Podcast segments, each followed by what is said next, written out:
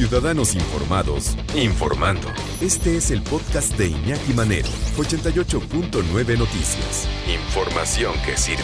Tráfico y clima cada 15 minutos. Es cierto que Omicron es eh, más leve que, que pues, las demás variantes. Híjole, pues mira, eh, la experiencia internacional, pues yo no soy especialista en esto, pero sí hacemos eco de la gente que sí es especialista, de los que sí saben acerca del tema. De acuerdo con la experiencia hasta este momento sobre la variante Omicron, al no afectar los pulmones, al no afectar tanto los pulmones, sí, solamente las vías aéreas superiores, entonces eh, tiene menor grado de hospitalización, o sea, de agravamiento de la infección de la enfermedad. Entonces, hay gente que ni se entera, hay gente que a lo mejor la pasa en su casa como si fuera una gripe, como si fuera, no que fuera, ¿no? porque no es una gripe, es, eh, y hay que tomarlo con la seriedad del caso. Se trata de un coronavirus, se trata, se trata de un bicho que ha matado a más de 5 millones de personas en el mundo, entonces no hay que tomarlo a la ligera, no es una gripita, pero algunas personas sí lo pasan como se pasa una gripe en casa en cinco días, a lo mejor ya están bien a lo mejor ya dan negativos, pero por eso no hay que tomarlo, dice Tedros Adhanom, el director de la Organización Mundial de la Salud, con ligereza. ¿Por qué? ¿Por qué no hay que tomarlo como si fuera una gripita? Porque es tanta la capacidad de infectar de esta variante del virus que alguna persona, o sea, dentro de, por ejemplo, de, vamos, vamos a decir algo, de, de 20 personas, a lo mejor a una la manda al hospital, pero como infecta a tanta gente tan rápido, esa sola persona en la que mandan al hospital, ¿no? Por la capacidad de infección, no se convierte en una, sino en 100 personas.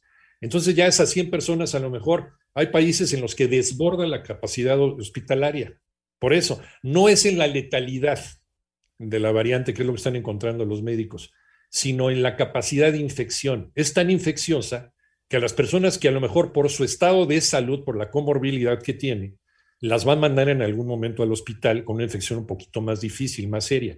Por esa capacidad de infección va a ser más gente a la que va a mandar al hospital.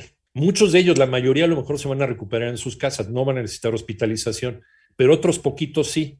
Pero si infecta al 50% de la población en México en poco tiempo, esas personas a las cuales por su estado de salud les va a tocar hospitalizar son los que van a desbordar los sistemas hospitalarios, como puede ocurrir en muchos otros lugares del mundo. Por eso es el miedo de Omicron.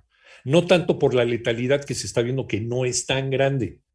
Y al decir no es tan grande, no quiere decir que no mate gente, sí ya ha matado a gente no mata más gente que las demás variantes, pero pues bueno, pues sí, para cada persona que se le muere a alguien querido por esto, pues es una tragedia, ¿no? Finalmente, entonces por eso hay que tomarlo con ese respeto. Por eso, ese es el caso con, con Omicron.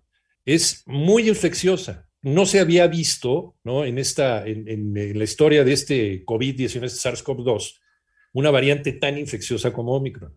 Entonces nos puede, puede infectar, dice la Universidad de Washington, al 50-55% de la población en México en muy poco tiempo, en semanas, probablemente en un mes. Y a la gente que le tocaría estar hospitalizada por su estado de salud, pues iba a terminar desbordando el sistema de salud. Ese es el problema económico, no tanto la letalidad. Pero bueno,